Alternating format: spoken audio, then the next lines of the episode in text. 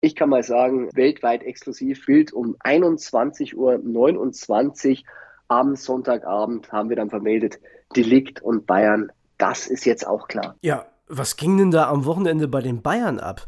Lewandowski weg, Delicht geholt und heute geht's ab in den Flieger und zwar in Richtung USA.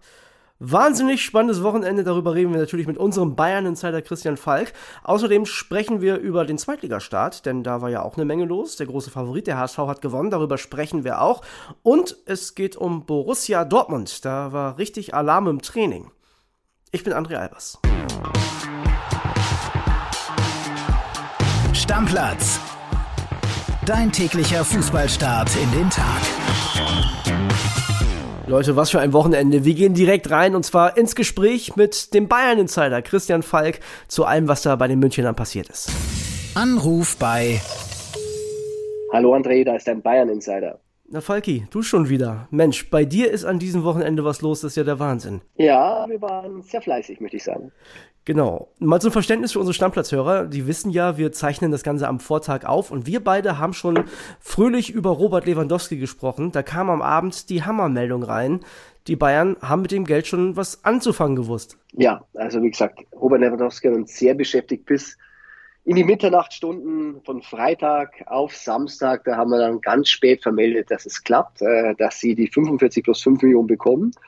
Ja, und äh, dann ging es weiter. Das Geld wussten sie, wie du sagst, gut zu investieren. Und ich kann mal sagen, weltweit exklusiv Bild um 21.29 Uhr am Sonntagabend haben wir dann vermeldet, Delikt und Bayern das ist jetzt auch klar. Kannst du vielleicht was zu den Details sagen? Also ich meine, da war ja auch eine sehr hohe Ablösesumme im Raum. Ist der noch teurer als der Hernandez geworden? Nein, teurer ist er nicht geworden, aber es war wirklich auch wieder ein spannender Poker. Also viele wussten ja gar nicht, es gab ein erstes Angebot vom 45 plus 10. Das hat Juve relativ schnell abgewiegelt. Dann hatten wir von dem zweiten Angebot berichtet, das war dann 60 plus 10. Ja, und dann ging es in die Verlängerung. Also dann, wie Lewandowski klar war, dann hatte Bayern natürlich ein bisschen mehr Geld in der Kriegskasse, möchte ich sagen. Ja, dann kam tatsächlich dieses 70 plus 10 Millionen Angebot. Hernandez ging damals ja für 85 Millionen über die Bühne. Bayern hatte 70 plus 10 geboten und ja, ging hin und her und her und hin. Und dann hat Juve gesagt, wir nehmen ihn von dem Flieger, weil die fliegen auch in die USA wie die Bayern. Wir machen das. Und das waren dann die 70 plus 10. Ja, das ging am Sonntagabend dann doch relativ schnell, ne? Ja, das war tatsächlich so. Beide Clubs standen ein bisschen unter Druck. Da ist der Vorteil, weißt du, USA, nehmen wir den auf dem Flieger, ein bisschen wie bei Lewandowski. Da hat diese Teampräsentation am Samstag die Zeit ein bisschen beschleunigt. Der wollte ums Verrecken nicht auf diese Teampräsentation, weil er wollte ja zu Barca. Mhm. Und ähnlich war es bei Delikt der wusste das auch. Über die Ablöse haben wir ja schon gesprochen. Wie sieht denn der Vertrag von dem Delikt aus? Also wie lange bleibt der denn? Bei so einem Volumen natürlich ist natürlich sehr, sehr viel Geld, was Bayern investiert gut investiert, weil der ist jetzt 22, aber so eine Aktie muss man natürlich langfristig halten. Der kriegt einen Fünfjahresvertrag. Mehr ist nicht möglich in Deutschland. Okay, also bis 2027 wird er jetzt unterschreiben. Sind damit die Personalplanung der Bayern abgeschlossen? Nee, die müssen noch ein bisschen was machen, beziehungsweise wollen auch, ne? Ja, die sind dran. Ähm, sie haben jetzt aktuell noch mal ein Angebot abgegeben für Atistel, junger Stürmer von Stadtrenn, 17 Jahre. L'Equipe hat schon ein bisschen darüber berichtet, die Zahlen sind nach unseren Informationen nicht ganz richtig. Ich glaube, da streuen die Franzosen natürlich ein bisschen positiver. Das erste Angebot war 7 plus 10 von den Bayern. Jetzt haben sie nochmal erhöht auf 10 plus eine zweistellige Summe, soll über 20 gehen. Das ist so ein bisschen auch das, was Renn sich vorstellt, aber die hätten es gerne fix. Da wird es noch ein bisschen hin und her gehen. Der Deal ist natürlich noch nicht durch, sonst hätten wir es vermeldet, aber den wollen sie unbedingt. Bei Leimer wird es ein bisschen schwieriger. Das ist äh, Transfer Nummer drei, den sie klar machen wollen. Leipzig beharrt auf 30 Millionen. Bayern hat letzte Woche, das kam jetzt erst raus, ein Angebot abgegeben. 19,5 Millionen maximal mit Boni. Leipzig ist noch zu wenig. Bayern wird auf gar keinen Fall 30 zahlen. Da muss man auch nochmal schauen. Okay, und wie sieht's jetzt mit einem richtigen Neuner aus? Also ich meine, mein Traum ist ja immer noch Cristiano Ronaldo. Ich weiß, die Leute sind schon von dir genervt, weil du sie immer fragst. Du wahrscheinlich schon von mir, weil ich dich immer frage. Aber was ist denn jetzt mit Cristiano? Nein, das muss man leider ausschließen. Klingt natürlich super. Ich hatte mit Oliver Kahn gesprochen am Samstag. Der hat gesagt, nein, ist nicht so. Ich hatte mit Salihamidzic vorher schon gesprochen. Er hat gesagt, vergiss es. Und dann gab es ja noch die Meldung aus Spanien, dass ähm, der Trainer sich das wünscht, hat es angelegt beim Verein hinterlegt. Ich habe mit Julian gesprochen. Julian sagt, hat er auch gelesen. aber stimmt nicht. Okay, also werden wahrscheinlich die Bayern-Fans zumindest für diese Saison auf einen echten Neuner verzichten, ja? Davon gehe ich aus. Bayern wird vielleicht das neue Liverpool. Die spielen sie ja auch ohne einen echten Neuen, muss man sagen. Mit Sadio Mané hat man einen, der es kann. Julian Nagelsmann hat schon ein bisschen angedeutet, Nabri vorne drin, kann er sich auch super vorstellen. Da gibt es jetzt mehrere Konstellationen. Zwei Stürmer vorne drin, drei Stürmer, die rotieren. Macht Bayern natürlich auch ein bisschen unberechenbarer. Nicht so einfach Lewandowski ausschalten, so wie es Villarreal gemacht hat, und dann kommt man weiter. Vielleicht ist das eine gute Formel für die Zukunft. Eine Position ist bei den Bayern noch ein bisschen vakant, seitdem Omar Richards auch gegangen ist. Das ist der äh, zweite Linksverteidiger. Also da gibt es ja Alfonso Davis. Äh, Hernandez ist ja eigentlich mehr so der Innenverteidiger. Da möchte man auch noch was machen, ne? Ja, das ist, äh, da macht Julian Nagelsmann ein bisschen Druck. Borna Sosa von Stuttgart interessiert ihn. David Raum, da muss man auch schon ein bisschen angefragt haben, ob da was geht. Hat sich natürlich zum Nationalspieler gemausert. Ist jetzt nicht so eine Personalie, wo der ganze Verein dahinter steht. Deshalb muss man jetzt mal schauen. Es wurde viel Geld ausgegeben. Jetzt für die Licht. Natürlich bei Lewandowski man es rein. Bei Leiber weiß das nicht. Man weiß auch nicht, was bei Tell akzeptiert wird. Den will man unbedingt. Also ich würde sagen, auf der Transferliste ist es nur Nummer vier. Wenn noch was in der Kriegskasse drin ist, ja, werden sie es versuchen. Aber das ist momentan nicht die Position, wo am heißesten gebucht wird. Okay, also falls Brazzo dann komplett ausrastet, holt er auch noch einen Linksverteidiger. Haben wir jetzt mitgenommen, Falki. Auf jeden Fall vielen Dank, dass du nochmal zur Verfügung standst, Falki. Schöne Grüße nach München. Ja, servus.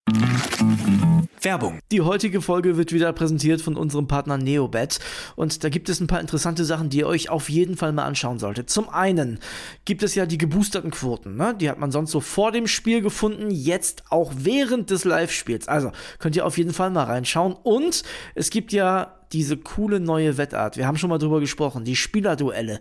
Da könnt ihr den einen Spieler der einen Mannschaft gegen einen Spieler der anderen Mannschaft antreten lassen. Ihr sagt, wer trifft öfter oder ihr könnt auch sagen, die treffen beide gleich oft, zum Beispiel gar nicht. Also, könnt ihr machen, könnt ihr drauf setzen, das Ding hat Neobet exklusiv. Ja, Kuss geht raus erstmal an Neobet wieder und die haben was ganz Spezielles für euch, liebe Stammis. Es gibt 10 Euro gratis Wettguthaben für Neukunden mit dem Code Stammplatz 10 auf neobet.de oder in der App. Könnt ihr da auch ganz einfach machen. Einfach bei der Registrierung auf neobet.de den Code Stammplatz 10 zusammen und 10 als Zahl eingeben und sofort landen 10 Euro gratis Wettguthaben ohne Einzahlung, unverbindlich und kostenlos auf deinem Wettkonto. Ja, und Kili, Einzahlung ist ein gutes Stichwort. Zusätzlich auf die erste Einzahlung erhält man 200% Bonus bis zu 50 Euro. Zahlt man also 25 Euro ein, bekommt man 50 Euro Wettguthaben on top. Also insgesamt 75 Euro. Alles legal und offiziell, denn Neobet hat eine deutsche Lizenz, ist also whitelisted. Spielteilnahme ab 18, Glücksspiel kann süchtig machen.